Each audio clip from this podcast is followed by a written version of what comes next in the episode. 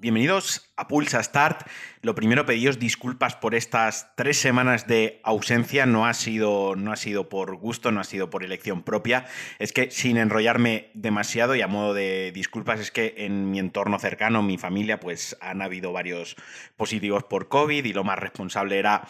eh, autoaislarme y no, e intentar correr los menos riesgos posibles y ello implicaba no tener acceso a mi equipo habitual de grabación. Tanto es así que sigo sin tener acceso a él, por eso es probable que escuchéis este podcast con algo de eco. He conseguido que me presten un micro para empezar a grabar porque se está alargando un poquito la situación y tampoco quería tener de lado el podcast, tampoco os quería tener de lado, así que, insisto, disculpas eh, por esta ausencia y, disculpas adelantadas, eh, anticipadas, por si se escucha con un poquitín de eco o no se oye tan tan bien este episodio. Y hoy quiero hablaros, o quiero volver al podcast hablando de Mass Effect Legendary Edition, porque el otro día EA eh, lanzó un tráiler in-game, que ya se podía ver el juego en movimiento, y también anunció la fecha oficial de lanzamiento, 14 de mayo de 2021, tanto para PC como para PlayStation 4 como para Xbox One, aunque ya sabéis también lo podréis jugar en PlayStation 5 y en Xbox Series X. Antes de entrar con las novedades, antes de entrar exactamente en qué consiste esta Legendary Edition, pues rápidamente recordar que Mass Effect es la, saga de, de, rol futurista ambientada en el espacio, en ciencia ficción y demás de BioWare y de EA, una saga que tiene muchísimos años, tiene muchísimos fans, muy bien asentada y que, exceptuando Andrómeda, la última entrega de la saga, la trilogía original, Mass Effect 1, 2 y 3, pues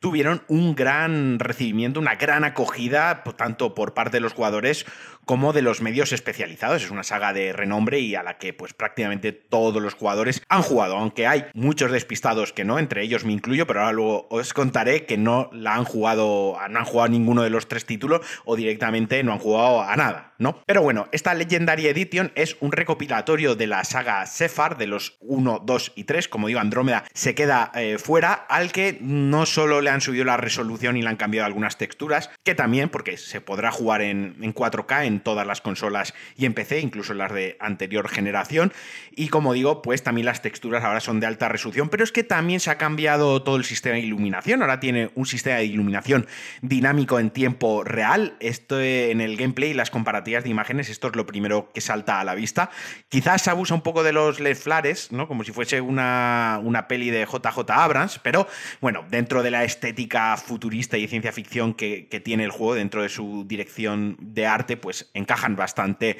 bastante bien. También los modelados de los personajes eh, se han cambiado, son nuevos. Esto es algo que va a hacer que se sienta muy fresco el juego, que realmente no se sienta tanto como un remaster al uso, sino como pues quizás como un juego un poquitín más nuevo y demás. Y se ha unificado, tanto los modelados se han unificado para los tres juegos, como además, por ejemplo, el editor de personajes. Ahora también está unificado, es el mismo editor para el 1, 2 y 3, con las mismas opciones, las mismas posibilidades, todo exactamente igual. También se han mejorado muchísimo las texturas de las armaduras y de los ropajes de los personajes, que sobre todo en Mass Effect 1 eran bastante borrosos y obviamente se han mejorado también muchísimo los tiempos de carga de la primera entrega, que quien lo hayan, quienes lo hayan jugado sabrá que había una especie de ascensores que servían a modo de, pantalla de carga, que eran,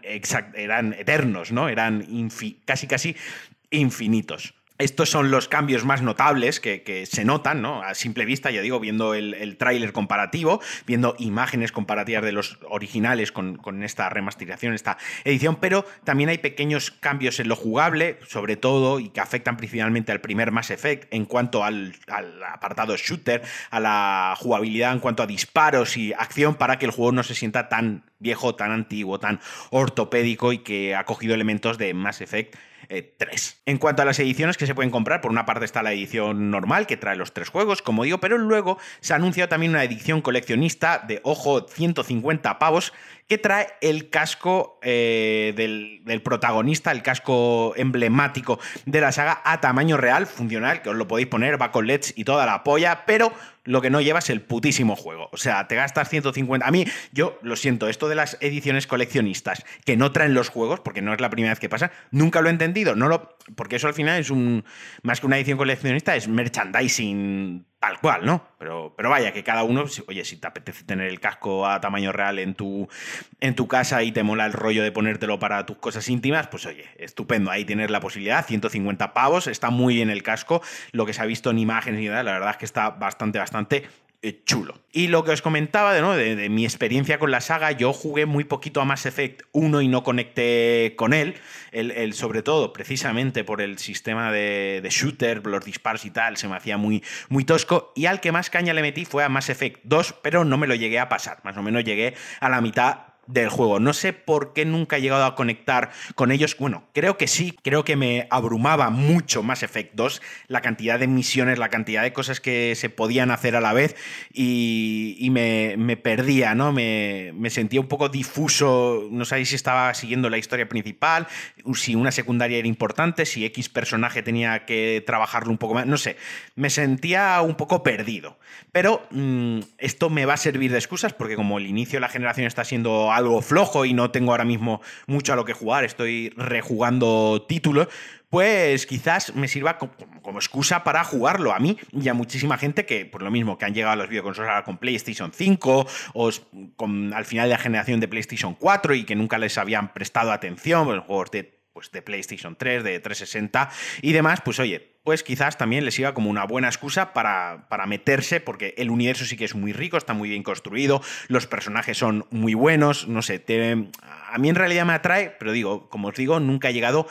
a conectar con, la saga, así que le daré otra oportunidad. Eso sí que lo vaya a jugar en PC, por cierto, no, no es muy exigente en cuanto a requisitos, eso sí, necesita, necesita más de 100 gigas de espacio en el disco duro y en cuanto a Switch no hay, no hay nada confirmado, bueno, lo que está confirmado es que no sale para Switch. Han habido rumores eh, tanto en foros como en algunas páginas web especializadas y desde BioWare han dicho que les gustaría verlo en Switch, pero no han dicho si hay planes para ello. Y nada, hasta aquí el Pulsa Star de hoy. Mañana volveré con otro episodio. Espero que os haya gustado como siempre, espero que estéis muy bien. Os mando un abrazo muy fuerte y adiós.